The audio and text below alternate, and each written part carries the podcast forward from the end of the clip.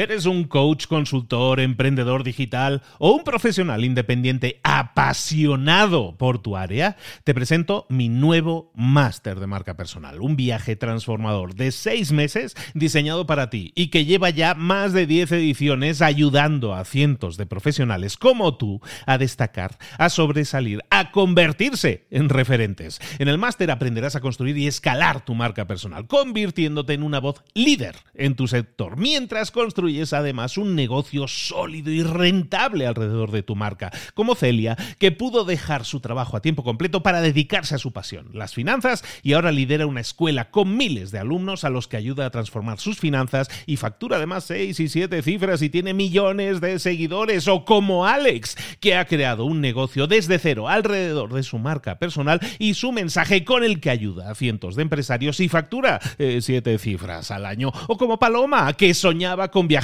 por el mundo y que ahora vive como nómada digital con cientos de miles de seguidores y más de 17.000 alumnos. Gracias al máster, su sueño pasó de ser una idea a una realidad rentable y reconocida. Este es el momento de que tú también dejes tu huella, de influir y de vivir por fin de tu pasión. Visita librosparaemprendedores.net barra marca y descubre muchas más historias de éxito de gente que confió en nuestro método. En junio comenzamos además la nueva generación y añadimos más novedades, más servicios y más soporte que nunca. Únete a la élite de profesionales que ya están cambiando sus vidas. ¿Estás listo? ¿Estás lista para desarrollar tu marca personal y ser nuestra próxima historia de éxito? Pues visita librosparaemprendedores.net barra marca y comencemos. Hola, hola, esto es Mentor 360 y vamos a ver cómo funcionan los tipos de interés. ¡Comenzamos! Muy buenas a todos, soy Luis Ramos, esto es Mentor 360, acompañándote como siempre de lunes a viernes con los mejores mentores del planeta en español y con semanas temáticas toda esta semana, semana dedicada a las finanzas. Eh, ¿Ya le has dejado de tener miedo a las finanzas? Si no le has dejado, revisa el episodio de ayer, porque nuestra mentora Sonia estuvo hablándote de cómo superarlo y, con reto incluido. Hoy vamos a continuar hablando de economía, de hecho, a través de la visión y de la experiencia de una economista, como es nuestra experta en finanzas, que nos va a hablar de cómo funcionan los tipos de interés temazo y te va a encantar lo bien que lo explica. Vámonos con nuestra mentora. Pues efectivamente, llegó el momento de entender cosas de economía. Hoy vamos a hablar de los tipos de interés, que es un tema que, bueno, que está rondando siempre. Es que para la hipoteca tenemos tipos de interés, para pedir dinero prestado, para la tarjeta de crédito, para cualquier cosa. Bueno, comprar coche, mm, pagas interés.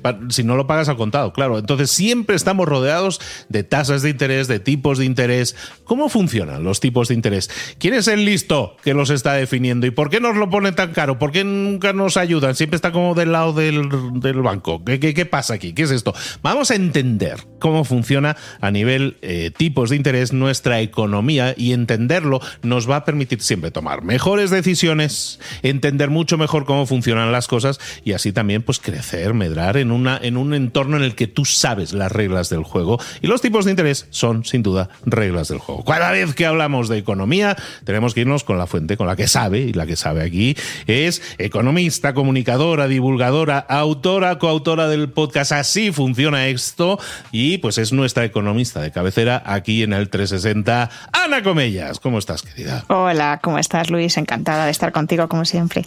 Pues yo aquí mejor de lo que me merezco, Ana. ¿Para qué te, para qué te engaño? ¿Para qué te Es que tienes unos tipos de interés muy bajitos. A ver, ¿qué me estás diciendo? ¿Me estás diciendo algo bueno o algo malo? No, lo sé ahora mismo. De todas formas, tú eres un tipo de interés, Luis.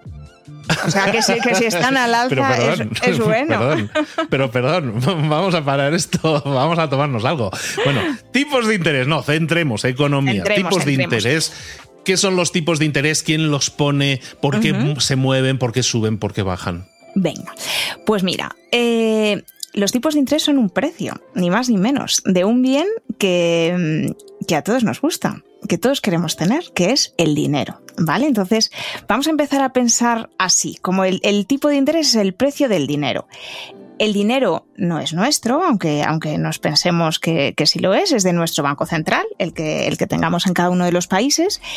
Y ese tipo de interés es lo que a mí me cuesta tener el dinero a mi disposición durante un periodo de tiempo, como alquilar un coche, exactamente igual. ¿Vale? Entonces, cuando yo voy al banco y le pido un préstamo eh, y le pido, no lo sé, eh, 10.000 euros o dólares o pesos o lo, que, o lo que le quiera pedir, el banco me va a decir durante cuánto tiempo, me va a hacer una serie de preguntas para ver el riesgo que yo tengo a la hora de devolver ese dinero y va a poner un precio. Va a decir, oye, pues por prestarte este dinero durante un año, me invento, eh, este es el precio que te voy a cobrar, un 5%. Entonces, si me has pedido 1.000, me vas a tener que devolver dentro de un año 1.050.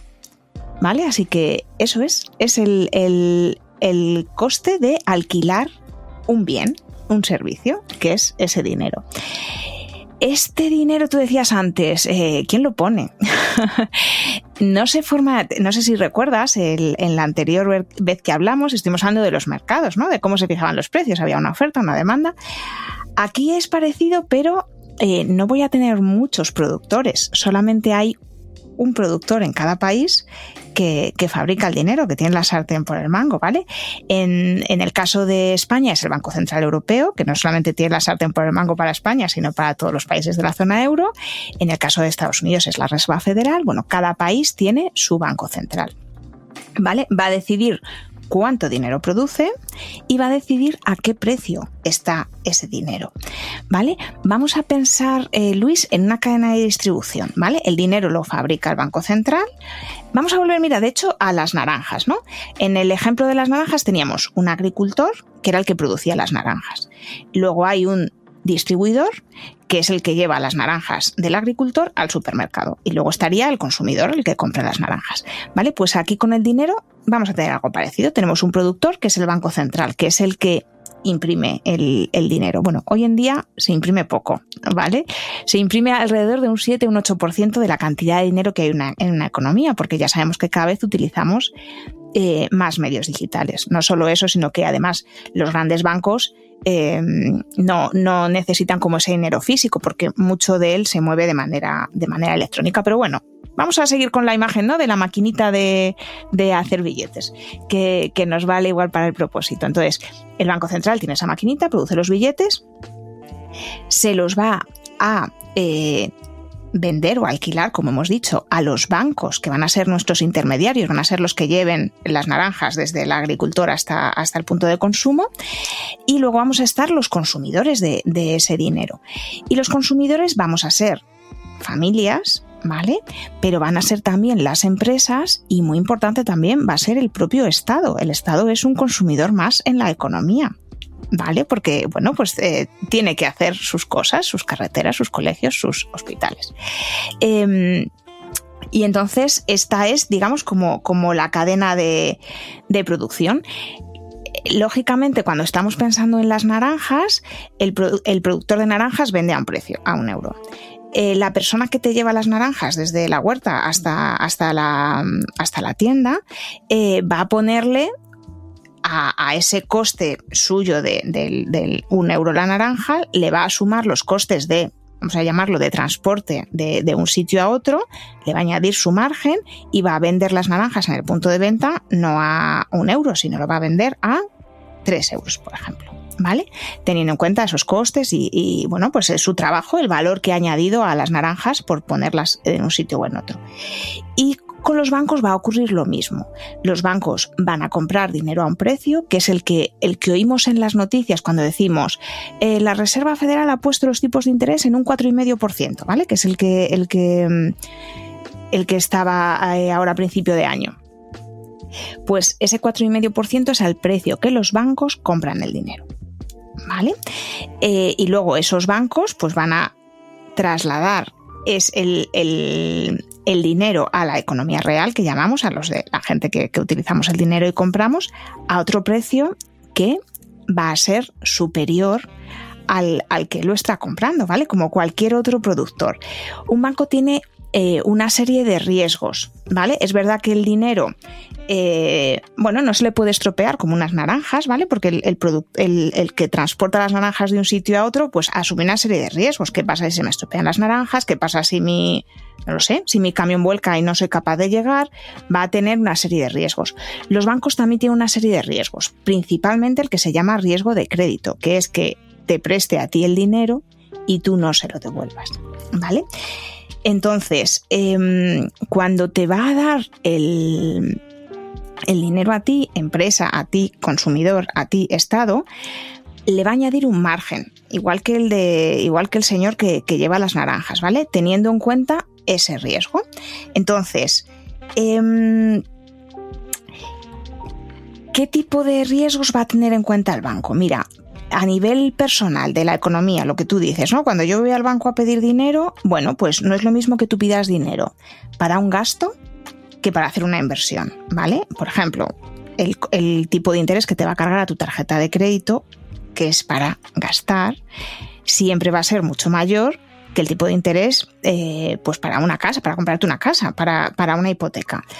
Eh, ¿Por qué? Porque además en el caso de una hipoteca el banco va a tener en cuenta otra cosa, que es que tú tienes algo que garantiza que él va a recuperar ese dinero de una forma u otra, ¿no? Una hipoteca no es más que avalar con tu propia casa eh, ese préstamo que te están dando por la casa. ¿Vale? Luego, además, por ejemplo, si, la casa la compramos entre tú y yo, Luis, pues al final eh, está, el banco está diversificando el riesgo, porque a lo mejor tú pierdes el trabajo y yo no, y vamos a poder seguir pagando la hipoteca, ¿no? Al final reparte el dinero, lo que se llama solidariamente, entre, entre todas las personas de la deuda. O si yo pido el, el préstamo para la casa y tú avalas Em, y tú avalas con, tu trabajo o con otro patrimonio que tú tengas esa casa, ¿vale? Entonces, cuanto más riesgo tenga el banco de no recuperar su dinero, más caro me lo va a cobrar, más alto va a ser el tipo de interés. De todas formas, siempre pensamos que son los bancos los que prestan dinero, pero nosotros también les prestamos dinero a los bancos y a otros agentes económicos. Cuando yo compro un bono de renta fija, un bono de renta fija es deuda que emite una empresa eh, por la que ofrece un interés a cambio. Entonces yo cojo mi dinero y por no tenerlo disponible y que lo tenga disponible esa empresa para hacer una inversión, em, yo le voy a cobrar un interés. ¿Vale? Le voy a cobrar, es el precio porque yo no tenga el dinero y lo tenga él. Cuando yo estoy comprando eh, deuda pública, una letra del tesoro, que es como se llama en España, pero vamos, todos los gobiernos emiten deuda, cuando yo compro esa deuda al final estoy dejando de disponer de mi dinero y se lo estoy prestando a mi gobierno para que con ese dinero haga inversiones, etcétera, y al final de un periodo a mí me pague unos intereses, ¿vale? Me devuelva mi dinero más una cantidad. Lógicamente es mucho más difícil que quiebre un gobierno a que quiebre un particular.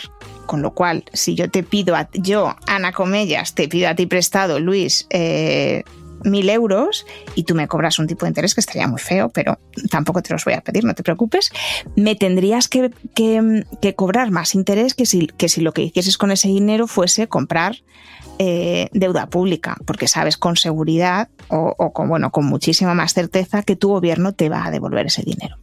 Vale, Ana, me queda clarísimo. Entonces, ¿por qué están subiendo, o por qué están fluctuando siempre los tipos de interés? ¿O por qué en un determinado momento en el tiempo los intereses suben? ¿Qué es lo que hace que suban? Pues mira, lo que hace que, que, suba es la cantidad de dinero que ese banco central quiere que haya en ese mercado, porque ya vimos también que cuando hay mucho dinero en una economía, hay una especie de efecto lotería en el que la gente, eh, digamos que consume sin medida, ¿no? Eh, pues más a lo mejor de lo que de lo que necesitaría. Y lo que se produce es cuando hay mucho consumo, eh, hay mucha demanda, suben los precios, ¿vale? Entonces lo que se genera es inflación. Cuando se imprime mucho dinero, eh, lo que solemos tener es un episodio de, de, inflación, de subida generalizada de los precios en una economía. Entonces, ¿qué es lo que ocurre cuando cuando hay inflación? Pues precisamente que los bancos centrales hacen lo contrario para se llama drenar, drenar dinero de la economía para quitar dinero de esa economía y que vuelvan a bajar los precios, lo que hace es subir los tipos de interés. ¿Por qué? Porque si a mí me suben los tipos de interés, pues no voy a pedir prestado a lo mejor para comprarme un coche, porque me sale mucho más caro, me lo voy a pensar mucho. Solamente lo compraré si realmente tengo una necesidad imperiosa de comprar ese coche. Eh, si los tipos de interés son muy baratos, pues realmente a lo mejor no me lo pienso tanto y, digamos que compro más, más alegremente. Las empresas les, van a pasar, les va a pasar lo mismo. Si el dinero es muy barato, imagínate que yo quiero abrir eh, una nueva fábrica. ¿Vale? Para que a mí esa operación como empresa me salga interesante, el beneficio que yo tengo que obtener de esa nueva fábrica tiene que cubrir mis costes de producción. Estamos otra vez al cabo de la misma calle. Si mm, eh, pon que yo el beneficio que obtenga sea de un 5%, ¿vale? De esa fábrica nueva. Si yo he tenido que pedir prestado dinero y me lo han cobrado al 1%, tengo ese margen de, 4% de beneficio. Mi rentabilidad real de abrir esa fábrica va a ser esos, ese 5% que estoy obteniendo de, de, beneficio menos el 1% que estoy pagando de intereses, sería un 4, ¿vale? Pero imagínate que eh, con esa misma fábrica yo tengo ese mismo 5% de beneficio y sin embargo el tipo de interés que me están cobrando es el 7, ¿vale? Realmente no estoy teniendo beneficios de esa fábrica porque yo tengo 1000, o sea, he invertido 1000. Al final de año he conseguido 1050 pero es que resulta que yo tengo que pagarle 1070 al banco para devolverle esos 1000, ¿vale? Con lo cual, eh, cuando suben los tipos de interés, hay menos incentivos a pedir prestado de un lado y de otro, la economía se ralentiza, ahí la clave sería no, o sea, que esa subida de los tipos de interés no fuese ni muy brusca em, ni, ni, muy alta, ¿no? En, en cada uno de los, porque si no lo que hago es cargarme el crecimiento y cuando me cargo el crecimiento, pues detrás va el empleo. Eh, si yo no puedo abrir esa fábrica, tampoco puedo contratar los trabajadores que, que, tienen que estar en esa fábrica. No solo eso, si además de no poder abrirla tengo que cerrarla, pues voy a tener que despedir gente seguramente, ¿no? esta definición de, tengo que subir, tengo que bajar las tasas, los tipos de interés, ¿eso quién lo hace entonces? Hay ahí hay un, gran hermano que está gestionando todo esto, está diciendo, uy, tenemos que subir los tipos de interés porque la gente está gastando mucho. Mm, esto va a subir no sé qué, ah, sube la inflación, tengo que hacer tal o cual cosa. Eso es. Hay ahí un juez digamos, que toma decisiones basadas en eh, unas determinadas situaciones. Hay siempre una fluctuación. Está claro que el mercado está continuamente en movimiento, ¿no? Y el dinero está continuamente en movimiento. Eso provoca que haya situaciones y quién es el que define esas situaciones y siempre lo hace en la forma adecuada, nunca se equivoca. Hay una matemática a la hora de decir siempre cuando hay más o menos consumo tenemos que hacer esto siempre sí o sí. No, ya nos gustaría a los economistas que hubiese una matemática. Al final hay un aprendizaje de, mucho tiempo y, una serie de leyes eh, que efectivamente hay en el, el mercado que más o menos funcionan pero no siempre. Eh, o sea, no es, no es matemática pura. Hay veces que, eh, mira, por ejemplo, si un, el, que decide es el Banco Central, ¿vale? Lo ideal que es que ese Banco Central sea independiente del gobierno. ¿Por qué? Porque al propio gobierno muchas veces para pagar su deuda le va a interesar darle a la maquinita. Si le doy a la maquinita, eh, no solamente van a subir los precios dentro de mi país, sino que va a ocurrir otra cosa. Mi moneda va a valer menos, ¿vale? Cuando hay mucho de algo en el mercado, eh, vale menos. ¿Vale? Es lo que, eh, bueno, pues no lo sé. Ahora mismo en España todavía no hay cerezas. Eh, ahora mismo las cerezas, si yo quiero comprarlas, están a, 15 euros el kilo, ¿vale? En pleno verano va a haber muchas cerezas, ¿vale? Y el, si no hay una sequía, lógicamente, bueno, luego también pueden ocurrir muchas cosas. En pleno verano va a haber muchas cerezas y el precio va a bajar, ¿vale? Va a haber, eh, bueno, pues digamos como que, menos... Eh, hay tantas que, son baratas, va a haber menos apetito por ellas y, y su precio va a ser más barato. Con, el dinero pasa un poco lo mismo. Si yo tengo eh, muchos dólares, muchos dólares, muchos dólares, aparte de que, bueno, pues eh, la gente va a empezar a comprar y va a empezar a subir el precio de, todos los bienes en la economía, a nivel internacional también va a haber muchos dólares, le voy a dar menos valor al dólar. ¿Vale? Entonces, cuando... Mm, ¿Por qué es muy importante que el Banco Central esté separado del gobierno? Porque si, bueno, el, lo clásico que ocurría antes, ¿no? Para financiar una guerra, empezaban a imprimir dinero, a imprimir billetes. Vale, es verdad, yo ya tengo dinero para pagar la guerra, pero al final estoy generando mucha inflación en mi economía, están subiendo mucho los precios. Em, y luego, por otra parte, a nivel internacional, ese dinero va a valer menos, precisamente porque hay mucho, ¿vale? Entonces, es muy importante también eh, relacionar el tipo de interés con el tipo de cambio. ¿Por qué? Porque mira, cuando, cuando suben los tipos de interés, eh, yo en mi economía voy a conseguir ¿no? que, que, la gente quiera menos dinero, porque el dinero es más caro, ¿vale? Que haya menos consumo, un poquito menos de inversión y que, mm, y, que, y, lograr que, bajen los precios. Pero cuando subo los tipos de interés, también tengo otro efecto en mi moneda, que es la de apreciar el tipo de cambio. ¿Por qué?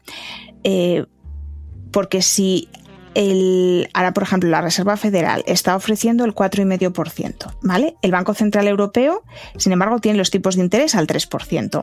Imagínate que yo fuese un inversor libre como el viento y mm, eh, tengo una cantidad de dinero y la quiero invertir. ¿Dónde me va a compensar más? ¿Invertir en Estados Unidos donde me están dando más por mi dinero o invertir en Europa donde me están dando un poco menos? Como siempre te vas a donde haya más beneficios, está claro. Eso es, a Estados Unidos. Entonces, para poder invertir en Estados Unidos voy a tener que comprar dólares. ¿Vale? Y si hay más demanda de dólares eh, a la misma cantidad de, dólares en el mercado, va a subir el precio de dólar. El, tipo de cambio, que es al fin y al cabo un precio, eh, va a subir. Entonces voy a conseguir apreciar mi moneda. Esa apreciación va a tener consecuencias también en, los mercados internacionales, especialmente si es el dólar, que es, la moneda internacional por excelencia, lo que todo el mundo quiere, eh, quiere tener si el dólar está muy caro, está muy bien para la gente de mi país que quiere importar de mi país, si mi país es, es, Estados Unidos, la gente que quiere importar cosas. ¿Por qué? Porque a cambio del dólar yo tengo mucha moneda de otro país, con lo cual puedo comprar barato fuera, voy a importar barato. Sin embargo, va a ocurrir el efecto contrario en los otros países, ¿vale?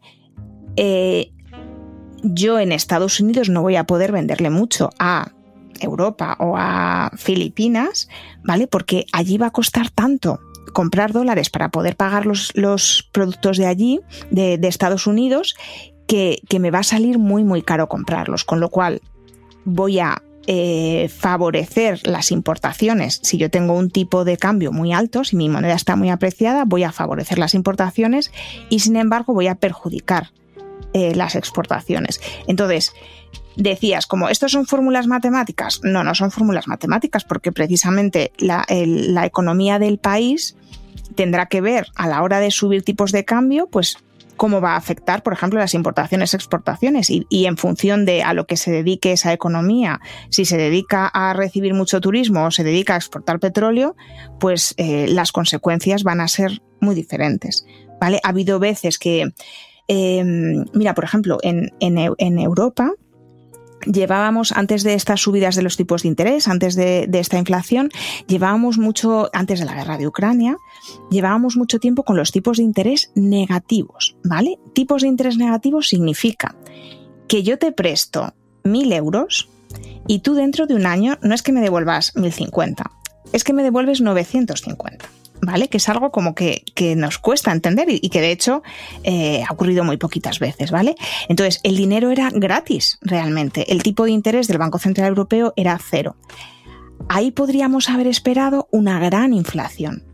Y sin embargo, esa gran inflación no se produjo. ¿Por qué? Porque veníamos de una crisis, eh, la última fue la de 2013, en la que realmente la economía necesitaba ese dinero para reactivarse. O sea, se necesitaba para, em, pues bueno, para que hubiese ese crecimiento, para que hubiese ese empleo, para que la gente se animase de verdad a comprar, a invertir, a, ¿no? Que es, que es lo que ocurre cuando hay una crisis. Cuando hay una crisis la gente tiene miedo, eh, no gasta, no invierte, no, la economía no se mueve, ¿vale? Y necesitamos un poco, al final, el dinero es un poco la sangre de la economía, es lo que hace que eh, que todo circule, que todo se mueva. Entonces, ¿qué precio le ponemos a, eso? No es una cuestión eh, nada baladí. Por eso también los bancos centrales siempre dan eh, o intentan dar pasos muy mesurados y, y, muy progresivos. Nadie pasa de un 0% de interés al 3%, porque es que si no, de verdad, hunde la economía, provocaría un efecto pánico tremendo.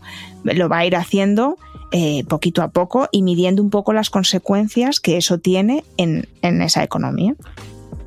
Oye, Ana, ya para terminar, última preguntilla. Hay países en los cuales parece que hay siempre como más inestabilidad, como que tienen más variabilidad, ¿no? Que sube y más baja el tipo de interés, ¿no? Por la razón que sea, y muchas pueden ser, como dices, locales o pueden ser influencia internacional o lo que sea. Hay, sin embargo, otra serie de países que tradicionalmente dices, es que nunca se escucha hablar de ellos, que parece que son como más estables, que todo lo tienen como más controlado. ¿Eso es realmente así? ¿Hay países que gestionan mejor esas economías que otros? ¿Hay alguien que sepa más que otro esto? Yo creo que sí, que hay países que, gestionan. Esto es como empresas. Es que al final un país em, siempre vemos, o sea, tenemos esos tres agentes económicos, ¿no? Las familias, las empresas, los estados. Y, nos puede parecer que son muy diferentes unas de otras, pero al final no son muy diferentes unas de otras. Hay familias que se gestionan mejor que otras, hay empresas que se gestionan mejor que otras y hay países que se gestionan mejor que otros. Yo creo que un país tiene que tener muy claro eh, igual que las familias y las empresas, cuál es su objetivo, ¿vale? Lo primero es lo primero, lo segundo lo segundo y lo tercero lo tercero. Cuando no tengo eso muy claro, pues corro el riesgo de estar dándole mucha importancia a lo tercero y, y no a lo primero. Entonces, hay países que su objetivo es el crecimiento y para favorecer ese crecimiento, pues a lo mejor, em, pues bueno, no tienen en cuenta eh, políticas sociales para que existan unas garantías para el trabajador, un salario mínimo, una serie de impuestos a las empresas em, para poder financiar todo eso, etcétera. Eh, y hay, sin embargo, otros países, pues bueno, que tienen un objetivo más social, más de, más de bienestar de sus ciudadanos y ponen eh, una serie de, barreras y de em, y de, mm, y de mecanismos ¿no? para, para conseguir eso.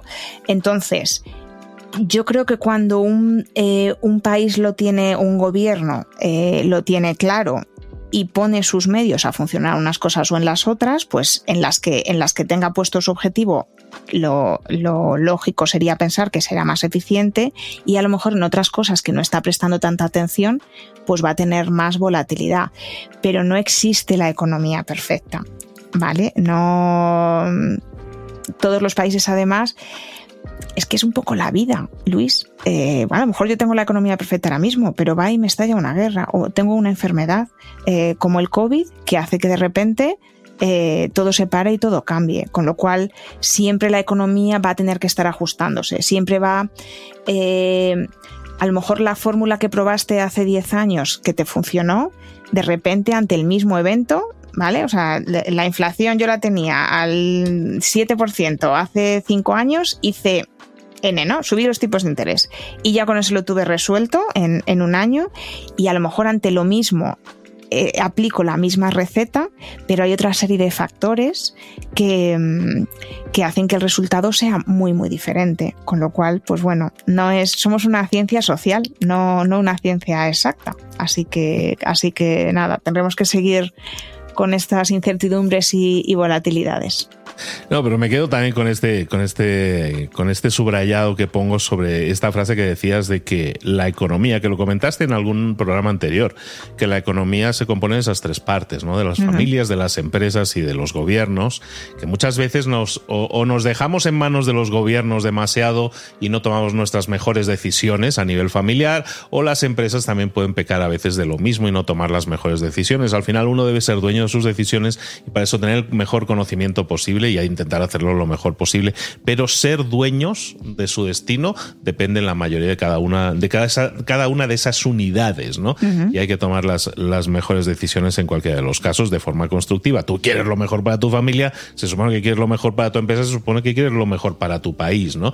Y de eso se trata un poco este juego, pero hay una serie de leyes, de reglas y esto es como, como decíamos, ¿no? Es muy fluido, muy elástico, un tira y afloja constante, luego hay cambios de gobierno y cambian las políticas y entonces antes, no, antes gastábamos más en esto, claro, es cambiar el presupuesto familiar. Es cambiar el presupuesto familiar. Entonces, claro, eso hace que muchas veces llegar al destino pues es, no sé, es como si ir, vas en coche y dices, no, si yo quiero ir de aquí a París, entonces, pues bueno, sí, puedo ir directo. Si, si tiro yo y no me toquéis el mapa, yo tiro directo, voy a mi camino. Pero claro, si cada, cada cuatro días estoy cambiando de conductor, pues decir, no, pues yo, ¿sabes qué? Yo directo no quiero ir, quiero ir, vamos a parar un momento en Italia o vamos a hacer tal. Claro, cada uno tiene su gusto, ¿no? Ahí sí que es verdad que yo creo que lo importante sería que la economía garantice cierta estabilidad. Siempre va a haber cosas que lo que hablábamos, ¿no? Que, van a estar en incertidumbre, pero es verdad que si yo quiero montar una empresa, eh, pues no sé, no quiero que se inventen un impuesto sobre el no sé qué pasa mañana, ¿no? Tiene que, es verdad que tiene que haber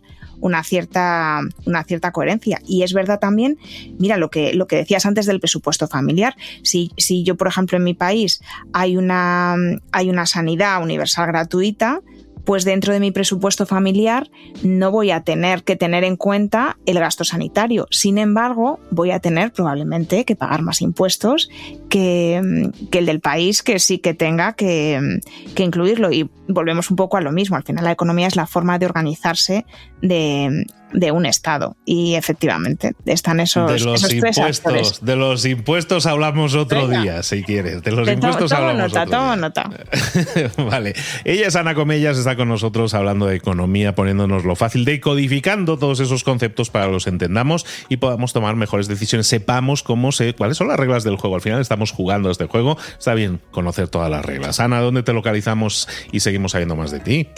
Pues mira, mi red favorita es LinkedIn. Ahí estoy. Estamos también Juan Ramón Lucas y yo en el podcast Así funciona esto. Y en Twitter, que estoy como Sana. Pues ahí lo tenéis, hay todas esas coordenadas para poder localizarla y por aquí también en Mentor 360 hablando de economía. Ana, te espero por aquí muy pronto, nos vemos. Venga, nos vemos, un beso. Si una de las ideas que hemos comentado hoy resuena en ti, te llama a ponerla en práctica, entonces define el paso más pequeño posible, el gesto más mínimo y hazlo ahora mismo. En lo personal o en lo profesional, expandir tu red de contactos, mejorar tus relaciones con los demás, aprender alguna cosa nueva, poner en práctica una pequeña técnica que te ayude, que te sume, todo suma pero solo si lo pones en práctica, no si piensas en ponerlo en práctica. Tienes que ponerlo en práctica, pasar a la acción. Acuérdate de este ingrediente secreto también. El ingrediente secreto es la actitud, tu actitud. Tu actitud transmite. Si sales a la calle con ganas, la gente lo va a notar. Si sales a la calle sin ganas, la gente también lo va a notar. El mundo está ahí fuera, te está esperando. Por lo tanto, sal ahí fuera, sal a la calle sal con ganas, con actitud. No esperes a mañana. Ya sabes lo que tienes que hacer y ya sabes que lo puedes hacer hoy. No veas pasar la vida, vive la vida. Tienes las mismas 24 horas que tienen los demás. Haz que valgan la pena. Entrega en estas próximas 24 horas tu mejor versión. Te esperamos aquí mañana para continuar creciendo. Te esperamos aquí mañana con más mentores. Pero el día de hoy está completito delante de ti. Así que ponte en pie, pisa fuerte, respira hondo, sal ahí fuera y conquista tu día. ¿Eres un coach, consultor, emprendedor digital o un profesional independiente apasionado por tu área? Te presento mi nuevo máster de marca personal, un viaje transformador de seis meses diseñado para ti y que lleva ya más de 10 ediciones ayudando a cientos de profesionales como tú a destacar, a sobresalir, a convertirse en referentes. En el máster aprenderás a construir y escalar tu marca personal, convirtiéndote en una voz líder en tu sector, mientras construyes es además un negocio sólido y rentable alrededor de tu marca, como Celia, que pudo dejar su trabajo a tiempo completo para dedicarse a su pasión, las finanzas, y ahora lidera una escuela con miles de alumnos a los que ayuda a transformar sus finanzas y factura además seis y siete cifras y tiene millones de seguidores, o como Alex, que ha creado un negocio desde cero alrededor de su marca personal y su mensaje con el que ayuda a cientos de empresarios y factura eh, siete cifras al año, o como Paloma, que soñaba con viajar por el mundo y que ahora vive como nómada digital con cientos de miles de seguidores y más de 17.000 alumnos. Gracias al máster, su sueño pasó de ser una idea a una realidad rentable y reconocida.